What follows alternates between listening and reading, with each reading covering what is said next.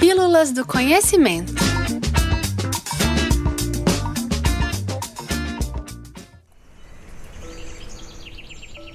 Em meados dos anos 1960, uma jovem inglesa se aventurava pelas florestas da Tanzânia para estudar primatas africanos. Quem encontrasse veria uma mulher esguia de bermuda caque e um longo cabelo loiro preso em um rabo de cavalo, além de um binóculos que ela sempre mantinha em mãos.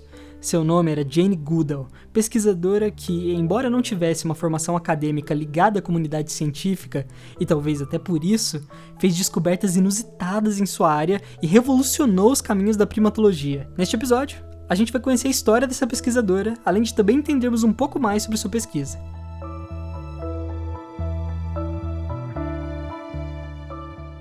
Nascida em 3 de abril de 1934, Jane cresceu na região de Bournemouth, no sul da Inglaterra.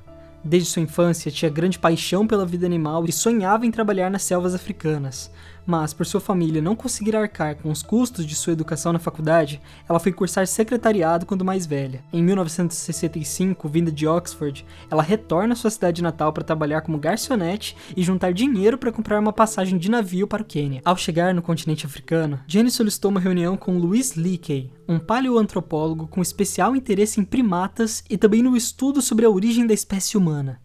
Movido pela determinação e potencial da garota, ele contrata-a como sua secretária e passa a buscar recursos para enviá-la à Tanzânia como uma cientista em potencial. Em meados de 1960, a jovem montou um acampamento na reserva de Gombe Stream, às margens do lago Tanganyika. Por conta do governo tanzaniano não permitir na época que mulheres vivessem sozinhas na floresta, seu pai, Vanny Morris Goodall, vai como seu acompanhante. Jane estabeleceu seus próprios métodos de pesquisa e seguiu seus instintos na busca e observação dos chimpanzés chimpanzés da reserva, não os vendo somente como objetos de estudo, mas como seres com distintas personalidades e comportamentos, fugindo então da abordagem e tratamento científico tradicional.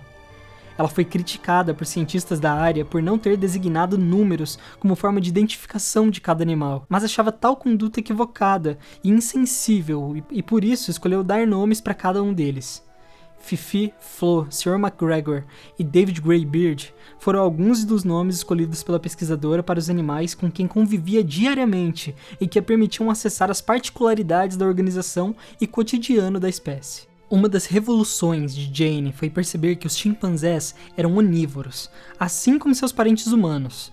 Na época, acreditava-se que os primatas não ingeriam carne. Entretanto, foi a partir das observações de Goodall que tal crença foi contradita ao relatar uma cena em que um dos animais se alimentava da carcaça de outra espécie menor. Em outra ocasião, a pesquisadora observou David Greybeard, com sua característica barba grisalha, pegar um talo de capim, retirar suas folhas e enfiá-lo em um cupinzeiro. O capim voltava cheio de cupins presos a ele, que eram devorados por David. Nos livros de história, é comum vermos que uma das habilidades que diferenciam um ser humano como um ser racional e pensante é sua capacidade cognitiva de construir e usar ferramentas.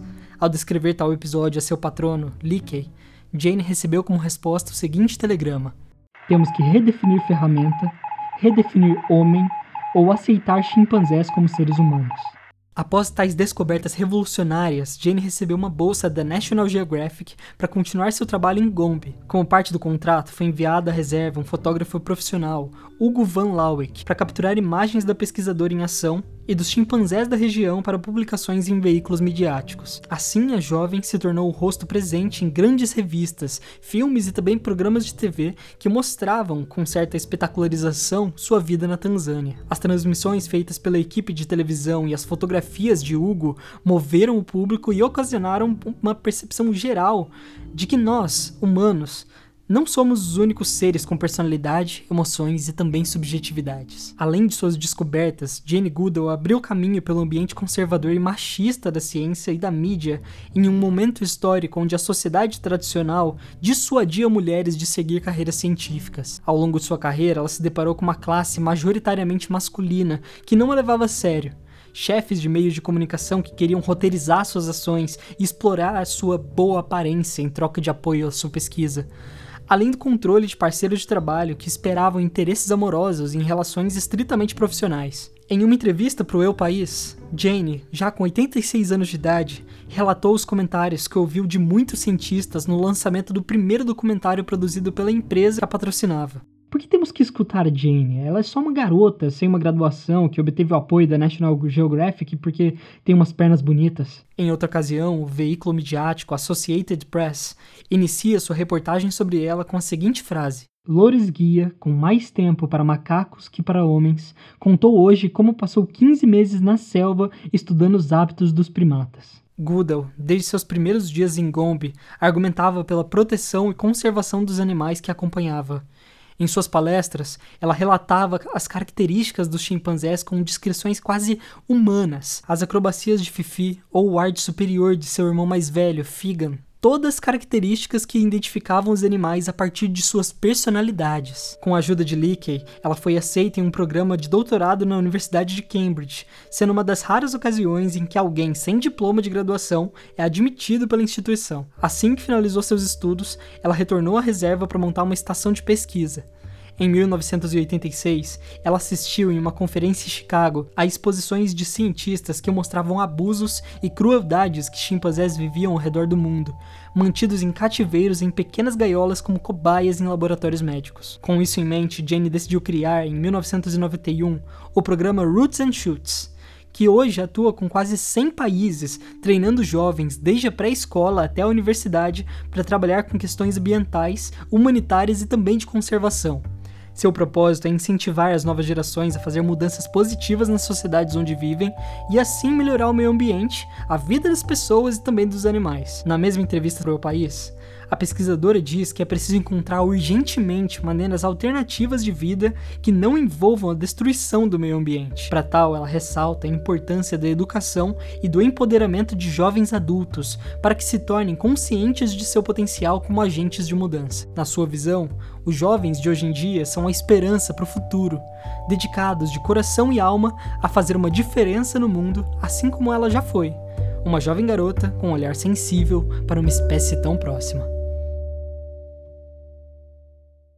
Essa foi mais uma Pílula do Conhecimento.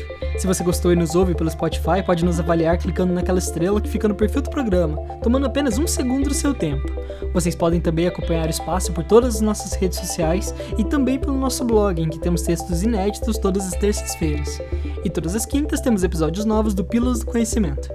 Esse episódio foi gravado no Laboratório de Experimentações Sonoras da FMG com a operação de Frederico Pessoa. E o texto foi escrito por Maria Eduarda Abreu, estudante de jornalismo e estagiária de comunicação no Espaço do Conhecimento.